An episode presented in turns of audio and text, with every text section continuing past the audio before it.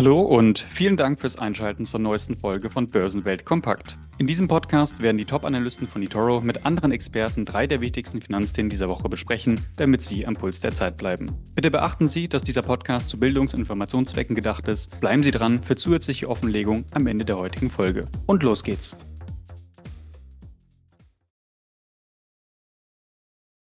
Herzlich willkommen zur neuen Ausgabe von Börsenwelt Kompakt. Benjamin, ähm, Woche der Rekorde kann man fast sagen, zumindest in Europa, aber auch global gesehen. Beispielsweise der japanische Nikkei auf ein Mehrjahreshoch, 30 Jahreshoch hat er überwunden. Ähm, die Aktienmärkte sind im Rallye-Modus. Ähm, wie schätzt du die Lage ein? Ja, so ein bisschen passend zum Wetter. Guten Morgen, Nikolas. Äh, es wird ja etwas wärmer, etwas freundlicher. Ähm, ja, mal sehen, ob das äh, Börsenwetter auch äh, ja sozusagen anhält und äh, wärmer und besser wird, obwohl es ja wirklich super läuft. Du hast die Rekorde angesprochen. Äh, was will man mehr? Ähm, Nvidia besser als erwartete Zahlen. Das war ja so ein bisschen der Stimmungsbarometer. Ähm, aber eben nicht nur Nvidia, auch andere. Aktien, eine Münchner Rück, die wir heute ja auch besprechen wollen, auf, auf einem Rekordhoch. Also die Stimmung meines Erachtens und wenn man sich die Sentiments, die guckst du dir ja immer sehr häufig an, äh, ja, könnte fast nicht besser sein, was aber wiederum irgendwo auch ein Warnsignal sein könnte. Und am, äh, wir stehen kurz vor Monatswechsel, da gibt es auch häufig Umschichtungen bei Fondsmanagern. Ja, ich bin mal gespannt, wie es äh, zum 1. März dann entsprechend aussehen wird. Ja, du sagst es, vor allem rund um den Nvidia war eben im Tech-Sektor sehr viel Bewegung und wir haben uns die Flows angesehen, also die, ja, die Bewegungen, die Kapitalflüsse eben vor allem von institutionellen Anlegern. Und da konnte man sehr schön sehen, dass in die Earnings rein gekauft wurde, also man sich vorher positioniert hat und jetzt in den vergangenen Tagen doch merklich Gewinne reduziert. Das gilt für den gesamten Tech-Sektor. Wir sehen da ja eigentlich auch durch die Bank es ist noch keine richtige Schwäche, aber so eine vorsichtige Konsolidierung, die sich natürlich dann auch irgendwann mal ausweiten könnte, wenn eben ja die Kurse fallen, dann werden Stop-Loss-Marken getriggert, das äh, altbekannte Thema. Also momentan schichten Investoren eher um, das ist das, was die Kurse zeigen, aber eben auch was Auswertungen zeigen. Und Benjamin, es werden eher traditionelle Sektoren gesucht, die eben zum Beispiel im DAX zu finden sind. Ja, genau. Also zum Beispiel Automobil, äh, der Automobilsektor im DAX ja äh, reichlich vertreten, viele Automobilwerte. Äh, und da sieht man eben auch, dass die jetzt ihre Schwäche, die sie zu Anfang des Jahres gezeigt haben, jetzt ausgleichen, steigen und äh, auch den DAX auf neue Höhen treiben, wie du es vorhin gesagt hast. Und äh, ja, ich meine, die, die KI-Fantasie, sage ich mal, die hinter Nvidia steckt, die ist ja nicht weg. Also mittel- bis langfristig ist das ja ein, ein Megatrend, der über Jahre weiterlaufen wird. Wir gehen oder Analysten gehen von 40 Prozent äh, ähm, Steigerung aus im, in, äh, bei KI-Unternehmen oder im KI-Bereich. Also das, das wird bleiben, keine Frage. Aber eben das kurzfristige taktische, das weißt du eben nie, wie die Börsen reagieren mit Gewinnmitnahmen etc. Und Nvidia hat eben die Messlatte wirklich sehr, sehr hoch gelegt. Ähm, und äh, ob sie das auch in den künftigen Quartalen schaffen wird, ja, bleibt einfach abzuwarten. AMD ist als Konkurrent noch mit aufgetreten. Ähm, es ist davon die Rede, dass Microsoft auch äh, in dem Bereich selber, weil sie eben so einen großen Bedarf haben, auch äh, investieren wollen. Also ja, das wird sicherlich nicht von heute auf morgen der Fall sein, aber das zeigt eben auch, dass diese KI-Fantasie zwar langfristig ja, ein, ein Megatrend ist, aber es eben doch auch in diesem Segment zu Rückschlägen äh, kommen kann. Genau, das ist sicher eine der großen Fragen, die Nvidia betrifft, wie lange man eben ähm, diese signifikanten Aufträge vor allem eben auch von großen Unternehmen halten kann. Es sind ja eben die Metas und äh, die Amazons und die Alphabets, die eben bei Nvidia in der Kundenliste ganz oben stehen und da eben signifikante Bestände aufbauen. Ähm, es gibt durchaus Analysten, die sagen, ähm, so ein Kaufrausch gibt es eben prinzipiell erstmal einmal und dann schaut man natürlich, wie kann man seine Software ja auf dem neuesten Stand halten, aber wird eben nicht mehr in dem großen Stil entsprechende Grafikchips und Prozessoren kaufen. Das wäre natürlich ein Rückschlag für Nvidia, aber wir wollen es jetzt dabei belassen. Die Aktie werden wir sicher in den kommenden Wochen noch öfters besprechen und kommen mal auf äh, den DAX zu sprechen. Es gibt Rekorde und neue Höchststände in Europa, auch in den Kursindizes. Ähm, wir haben dazu einmal den Eurostox 50, der wirklich sehr, sehr gut gelaufen ist in diesem Jahr, 8% im Plus.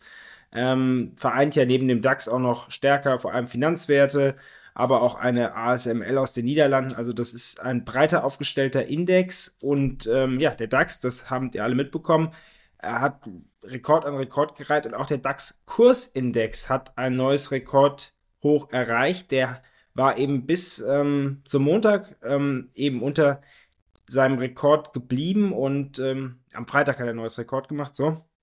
Und ähm, ja, war eben lange unter seinem Rekord geblieben. Dort eben die Dividenden nicht reinvestiert. Beim DAX 40, also beim klassischen DAX, der ist ein Performance-Index, da werden die Dividenden reinvestiert. Und deswegen hat er so einen kleinen Booster über die lange Sicht. Ähm, zeigt aber eben nicht den international vergleichbaren Index, weil eigentlich sind Indizes immer Kursindizes, das heißt, die Dividenden entfallen, werden nicht wieder reingerechnet, obwohl die Leute sie natürlich erhalten haben.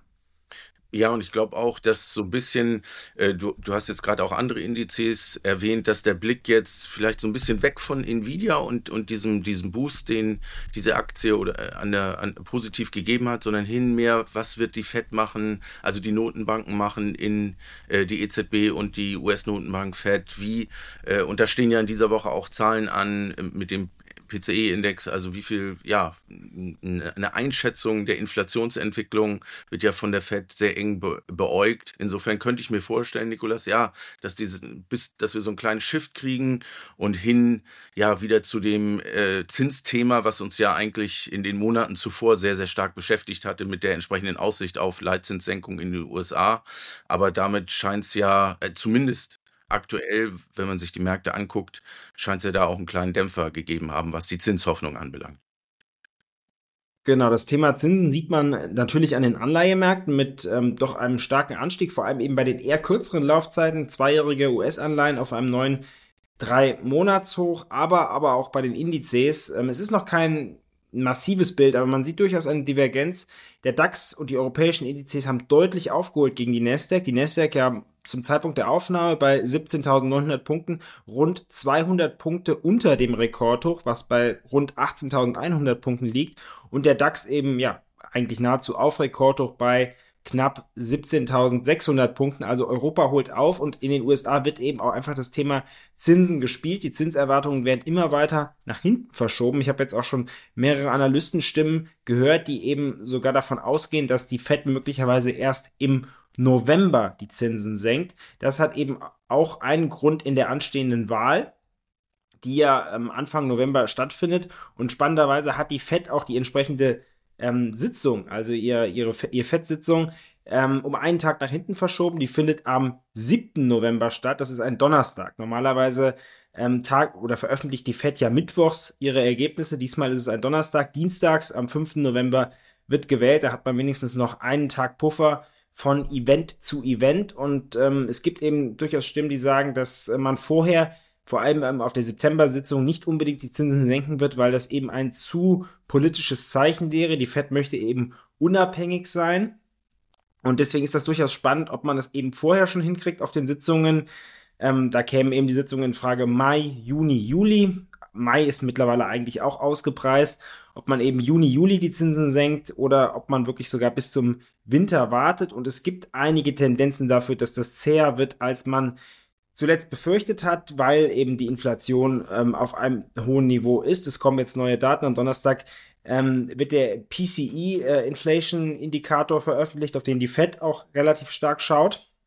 Und wir gehen einfach davon aus, dass sich da das Bild einer, ja, einer Sticky Inflation, also einer Inflation, die jetzt nicht wahnsinnig hoch ist, aber die eben über den Zielmarken der Fed bleibt, erhärtet, vor allem eben auch aufgrund der Service Inflation, also der Dienstleistungssektor sorgt für ja, höhere Ausschläge in den Kostenindizes und das ähm, ist eben ein Dämpfer für alle, die auf frühe Zinssenkungen setzen. Und die Wirtschaft, Nikolas, muss man ja auch sagen, in den USA ja, es wurde immer Konjunkturrezession, äh, Konjunkturrezession gespielt, aber hat sich letztendlich nicht eingestellt. Im Gegenteil, einzelne Sektoren, Immobilienmarkt, Beispiel Arbeitsmarkt, sind ja relativ robust. Also da hat die Fed irgendwie auch keinen Hebel zu sagen, okay, komm, Wirtschaft ja, dreht nach unten, wir, wir stützen mit, mit Zinssenkung, mit Leitzinssenkung. Also von daher, das fehlt ja auch so ein bisschen.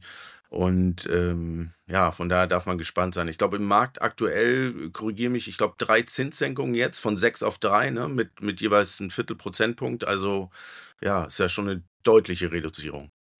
Genau, ich habe mir das Bild für den Dezember nochmal angesehen. Das ist wirklich ganz breit gefächert. Also die Wahrscheinlichkeiten, die da eingepreist werden, der Markt weiß es einfach nicht so richtig. Man ähm, mhm. preist natürlich schon Zinssenkungen ein, aber deutlich weniger. Für den Mai ist noch eine Wahrscheinlichkeit von 20 Prozent für eine Zinssenkung eingepreist und dann der Juni-Termin, das ist das wahrscheinliche Szenario, dort preist man momentan 60 Prozent ein, aber das ist jetzt auch nicht so richtig überzeugt. Ähm, kommen wir mal weg von der FED und zum, zum Sektor, der den DAX momentan antreibt. Äh, neben natürlich SAP, die ähm, das absolute Schwergewicht ist und äh, von Rekord zu Rekord eilt, der Autosektor und dort haben wir eben eine Mercedes, die auf eine Woche 8% im Plus liegt und auch für gute Stimmung im DAX sorgt. Ja, gute Stimmung im DAX. Ich glaube, seit Ende Oktober in einem schönen, steilen Aufwärtstrend, also ordentlich zugelegt hat. Äh, ja, und, und die Zahlen, die jüngsten äh, ähm, Geschäftsergebnisse waren ja auch ermunternd, sage ich mal.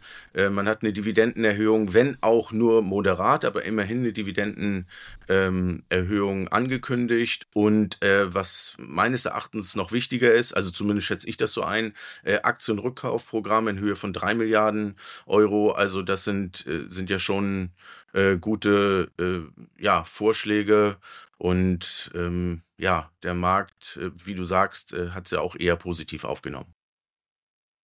Ja, mir scheint es mal ein bisschen, man äh, besinnt sich auf seine Stärken.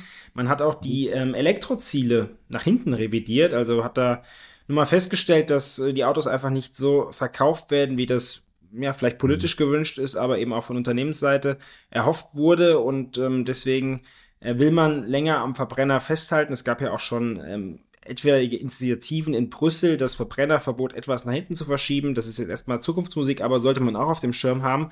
Ähm, das heißt, die Autobauer, die ja sehr profitabel sind, ähm, ja, ma mausern sich, möchte ich mal fast sagen, und ähm, profitieren natürlich auch davon, dass Investoren sehen, dass das Feld für Elektroautohersteller wirklich sehr, sehr schwierig ist. Also wir haben beispielsweise eine Aktie wie BYD doch mhm. merklich im Sinkflug gesehen zuletzt. Jetzt gab es mal einen kleinen Rebound, auch aufgrund ähm, stärkerer Aktienrückkäufe.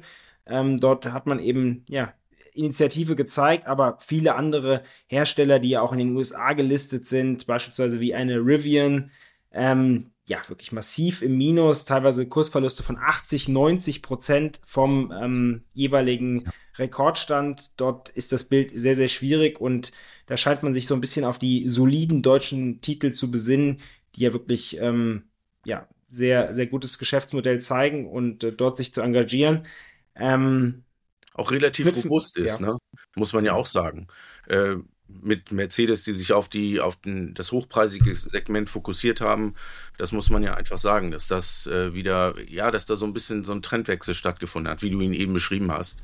Und ähm, ja, dass äh, da die, der Elektromarkt hart umkämpft sein wird. Ich glaube, das war auch jedem klar, weil du einfach weniger Eingangsvoraussetzungen brauchst, um dort mitzumischen.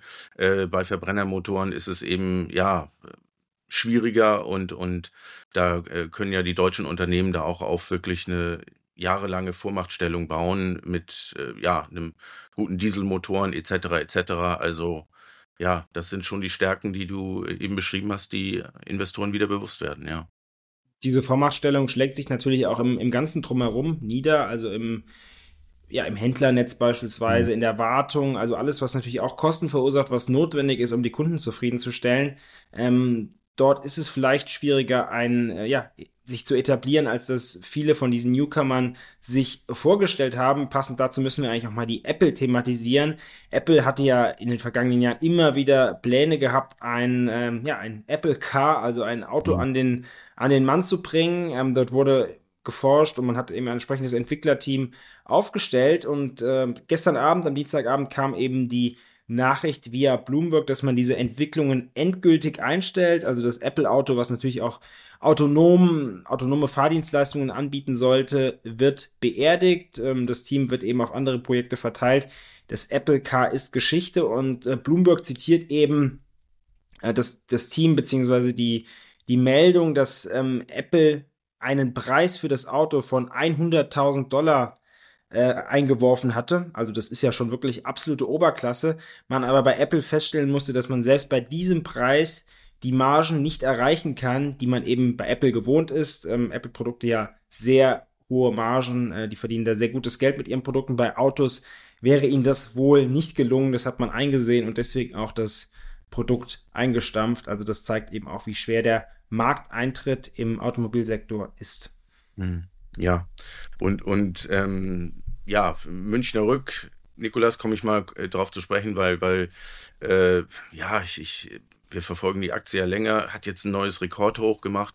Das ja, war, hatte sich natürlich in den letzten Wochen irgendwie abgezeichnet, als man sich dem so annäherte, aber dass die Münchner Rück als defensiver, konservativer Wert, so kann man ihn ja wahrscheinlich beschreiben mit dem Rückversicherungsgeschäft, da äh, nach dem drastischen Absturz da so wieder hinkommt, ja, ist für mich schon positiv und hatten ja auch gute Zahlen vorgelegt. Also ja, bestätigen so ein bisschen das Bild, was wir so für deutsche Aktien auch beschrieben haben.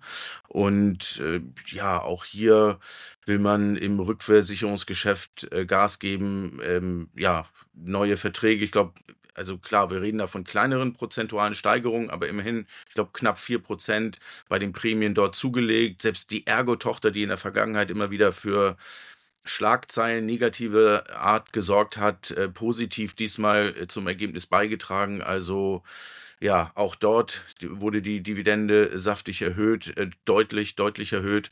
Äh, und, und das soll nicht das Ende der Fahnenstange sein, wurde angekündigt. Also ja, auch für, für die Münchner Rück ein oft vernachlässigter Wert, aber eben doch solide, konservativ und wie man früher sagte, so ein Witwen- und Waisenpapier, was in fast jedem Depot äh, zu finden ist, weil es einfach immer wieder liefert. Aber ja, das kann man sicherlich nicht mit früher vergleichen, aber die Ergebnisse zuletzt waren ja dann doch, äh, äh knüpften zumindest an die alten Tage wieder an. Genau, die Versicherer machen auch wirklich eine gute Figur und ähm, tragen eben zur, zur breiten Rallye im. DAX bei und zu neuen Rekorden, zu guter Stimmung in Frankfurt. Und dabei bedanke ich mich wieder bei dir. Wieder eine pickepacke volle Ausgabe in gut 15 Minuten. Und ähm, vielen Dank fürs Zuhören und bis zur kommenden Woche. Tschüss. Sie haben gerade Verstehen und Investieren von eToro gehört. Für weitere Informationen besuchen Sie eToro.com. Dieser Podcast dient ausschließlich Informations- und Bildungszwecken. Keinesfalls ist er als Anlageberatung, als Anlagestrategieempfehlung oder als Angebot zum Kauf oder Verkauf von Finanzinstrumenten anzusehen. Dieser Beitrag wurde vielmehr erstellt, ohne die Anlageziele oder die finanzielle Situation eines bestimmten Nutzers zu berücksichtigen. Ebenso wenig entspricht er den gesetzlichen und regulatorischen Anforderungen an unabhängige Finanzanalysen. Die vergangene Performance ist keine Garantie für zukünftige Ergebnisse.